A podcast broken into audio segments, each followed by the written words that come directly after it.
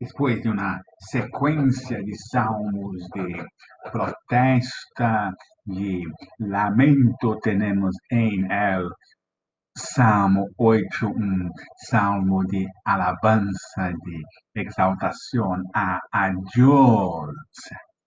E, e é interessante que empieza então com essa declaração: Senhor e Deus nuestro, quão glorioso é tu nome em toda a terra. Has puesto tu glória sobre os cielos. Quizá estamos tão familiarizados com esse tipo de linguagem que não reconhecemos que seria espantoso e um resto de fé no mundo antigo um salmista israelita delante da insignificância de Israel em, na política internacional frente aos grandes impérios do mundo, declarar que é o Deus de Israel, ah, seu nome é glorioso em toda a terra celebra las alabanzas de los niños o los niños de, de pecho. Não devemos ler acá quizá el romantismo moderno sobre la inocência ou, ou pureza de los niños, se essa alabança seria mais pura porque é de niños, esse conceito de a inocência e pureza de los niños é uma coisa do romantismo contemporâneo, não está em la mentalidade bíblica. Os niños representam os mais frágeis e os mais vulneráveis. Em um mundo sem vacunas e buenos medicamentos, poucos niños sobreviviam. E, e, a ideia é que aún das alabanças de esses seres são frágeis, são estabelecidos, é estabelecido por Deus e que as orações, o clamor desses ninhos em si já é, é suficiente para derrotar a inimigos, avergonçar a adversários. Quizá isso temos um, um, fundamento teológico para nossos cultos de ninhos e, trabalhos com chicos. Não depende de nenhuma inocência e pureza de ela, mas simplesmente do hecho que Deus ha estabelecido suas alabanças.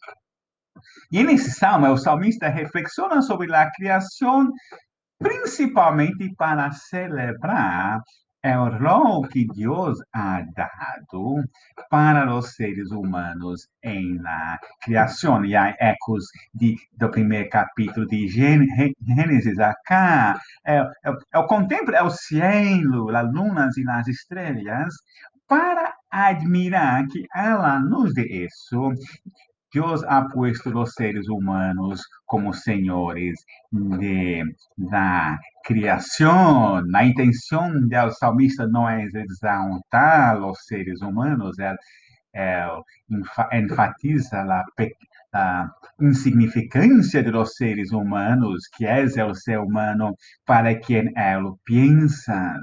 Para o salmista, é, é, é, o ser humano não é solamente insignificante frente à grandeza de Deus, porque todo é insignificante nesse aspecto, mas o ser humano é nada mesmo comparado a los demais elementos de, da criação. Então, o assombro é não somente que Deus se preocupa com o, salmi, o, o, ser humano. É interessante que acá a atenção que Deus dá aos humanos é uma bendição.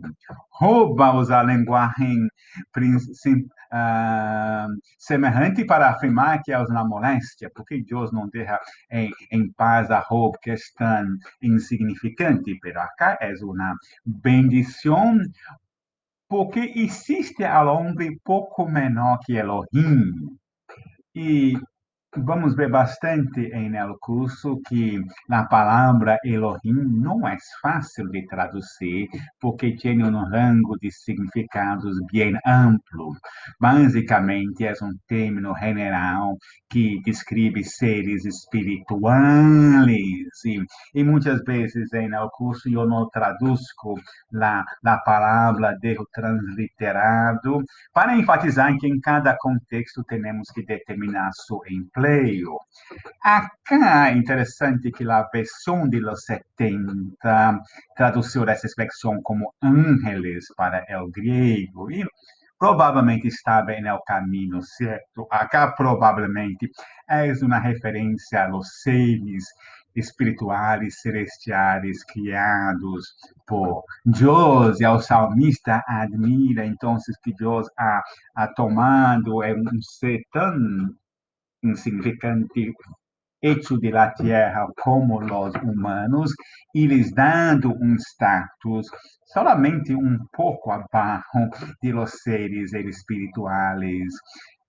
Y a estes humanos has dado la gloria y la honra de ser Señor de la criação, as ovelhas, touros, animais do bosque, aves ao cielo, peces en el mar. Deus ha puesto debajo de los pies de los humanos. Essa linguagem de, de, de Gênesis, somos chamados para governar da criação, dominar da criação.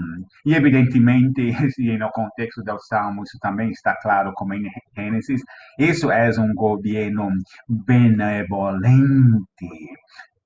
Temos que cuidar de la criação como criação de Deus, como algo que estamos fazendo por Ele. É um tema que surge diversas vezes no Antigo Testamento. É então que quando há pecado humano, quando há desgoverno humano, isso impacta mesmo em la criação algo que vemos hoje em dia com todas essas preocupações sobre câmbio climático. Pero o salmista não está preocupado com esse lado em el salmo, sino simplesmente não celebrar os seres humanos, pero celebrar a misericórdia e a graça de Deus em dar um rol tão importante para eles. E por isso termina, então, novamente com a declaração: Senhor e Deus nosso, quão glorioso é tu nome em toda a terra.